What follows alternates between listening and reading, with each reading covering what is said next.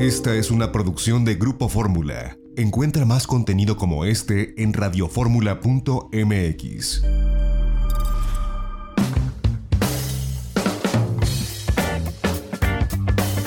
Estamos de regreso y yo le agradezco que nos tomen este contacto en esta tarde a dos muy queridos periodistas, muy profesionales y bueno, importantes eh, comunicadores del sector turístico. Edgar Morales, el Castor. Edgar, gracias por estar con nosotros esta tarde. ¿Cómo te va?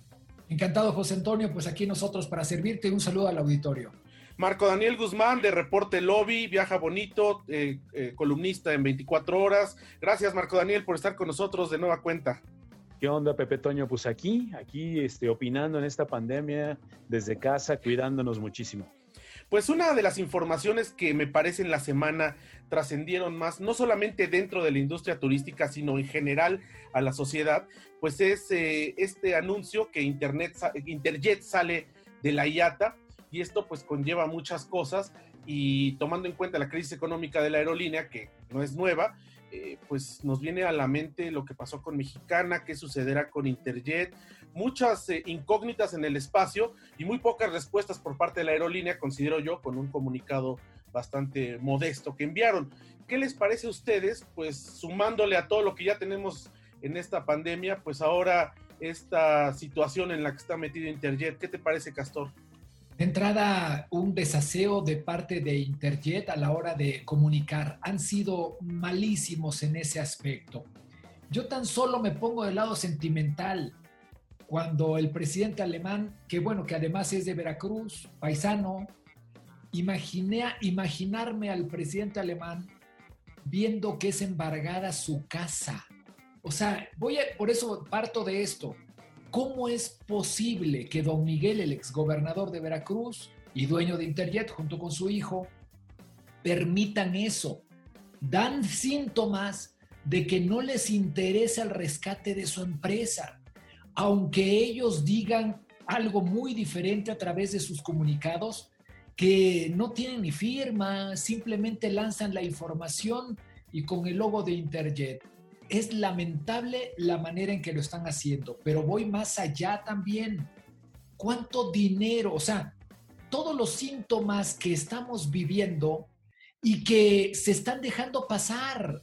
Imaginar que se le deben más de 3 mil millones de pesos al gobierno mexicano y que sigan como sin nada. Es más, citando a las reuniones a los alemán. O sea, si los tiene cerca no puede decirle, Oye, debes una la nota. Esa es una. Y la otra, que Profeco ya les haya dicho, señores, no, no empiecen, por favor.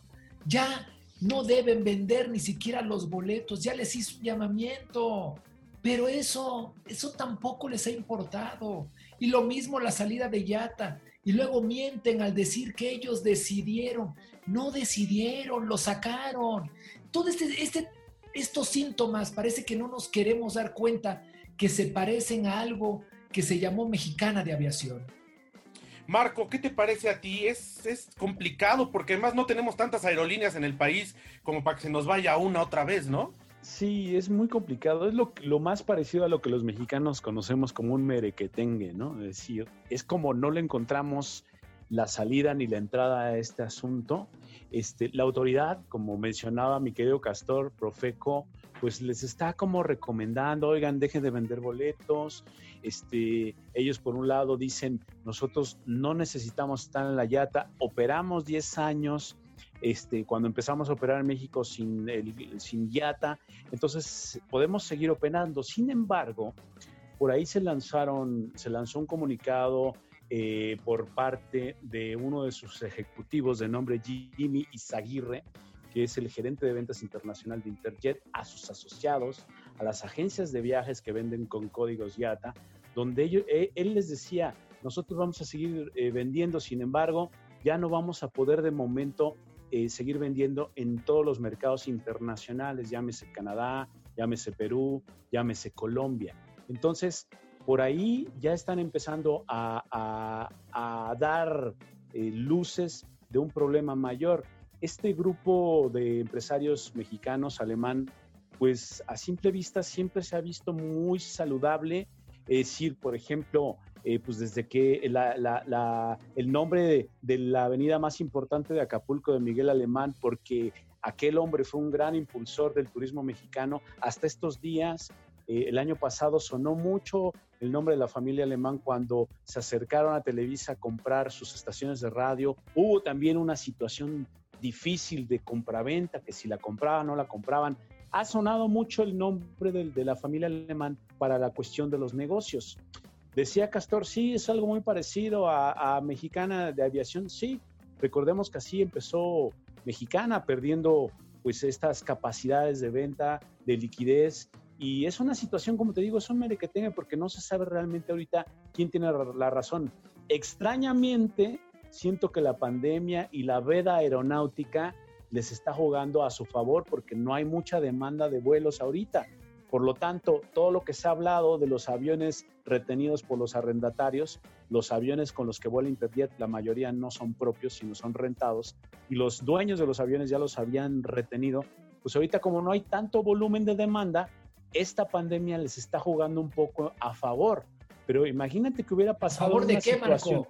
A favor de que no hay volumen para Pero seguir tampoco volando. hay ventas y están más hundidos que nunca. Pero ellos están diciendo que, están en las capacidades con el equipo que tienen de poder transportar correspondiente a la demanda que tienen en este momento de la pandemia. Eso voy, o sea, no es a favor de la cuestión financiera, es a favor del escenario de la venta de boletos. Es decir, para acabar pronto, Interjet lo que dijo es, con los aviones que tenemos, aunque no los hayan detenido nuestros arrendatarios, los que tenemos, podemos solventar la demanda que tenemos con nuestros clientes en este momento. Entonces, para, ha bajado muchísimo.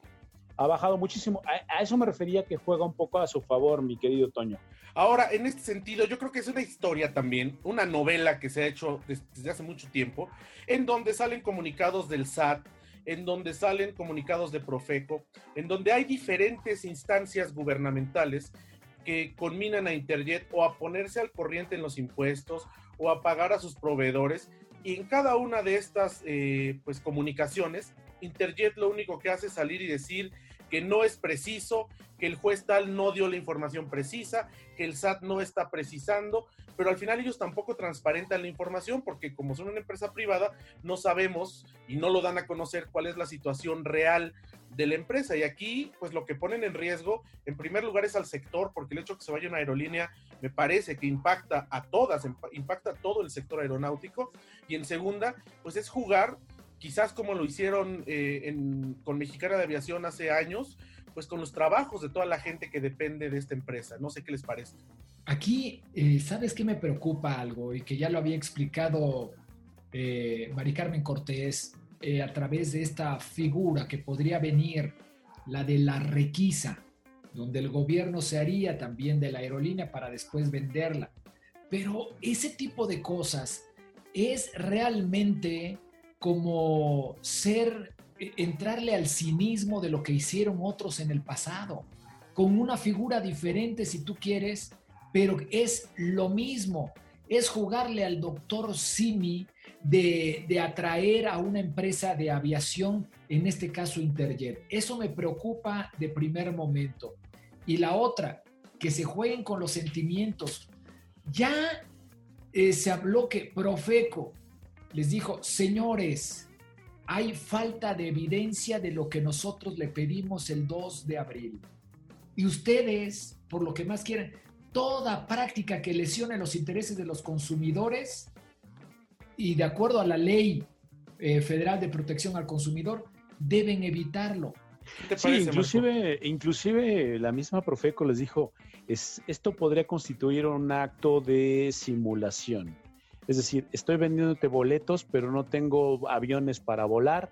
Y luego, es muy triste porque, bueno, vimos todos el ascenso meteórico de esta, no solo de esta aerolínea, empezaron volando en Toluca, ¿no? Poco a poco se acercaron a la Ciudad de México, tronó Mexicana, se los beneficiaron de, los slots de Mexicana. Sí, pero de alguna manera es, yo estaba ahí para rematar el balón, o sea, tampoco es que ellos conjuraron en contra de Mexicana, quiero pensar, ¿no?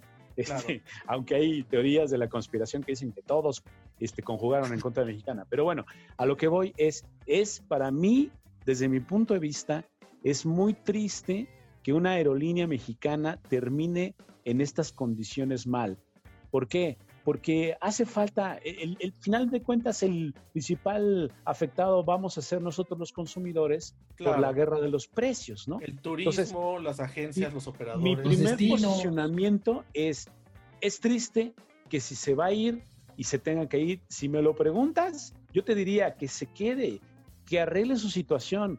Ahora sí que toma chocolate, paga lo que debe y ponte a trabajar, es lo que necesitamos. Y más en ahorita en esta actitud que tiene la cuarta transformación de que nadie se puede ir sin pagar sus impuestos, lo cual está bien, pero no en tiempos de pandemia porque hay que comer, hay que pagar las cuentas, gasto corriente, pero es muy triste que, la aerolínea tenga que irse y también es muy triste que una familia de arraigo y abolengo de negocios en México y sobre todo íntimamente ligada al turismo de México tenga este triste final. Yo abogaría porque pues rompieran el cochinito, pagaran sus deudas con Yata, con el gobierno y todo y continuaban operando y si no tienen las condiciones lo digan.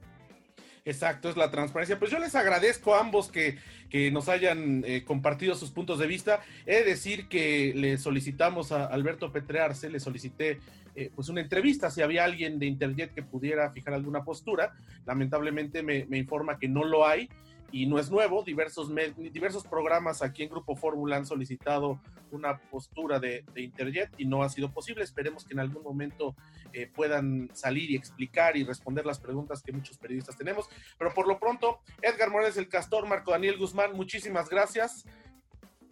Gracias a ustedes. Saludos afectuosos. Saludos, Pepe Toño. Saludos a todos. Hasta luego. Muchas gracias. Vamos a un corte, regresamos, tenemos más. Esta fue una producción de Grupo Fórmula. Encuentra más contenido como este en radioformula.mx.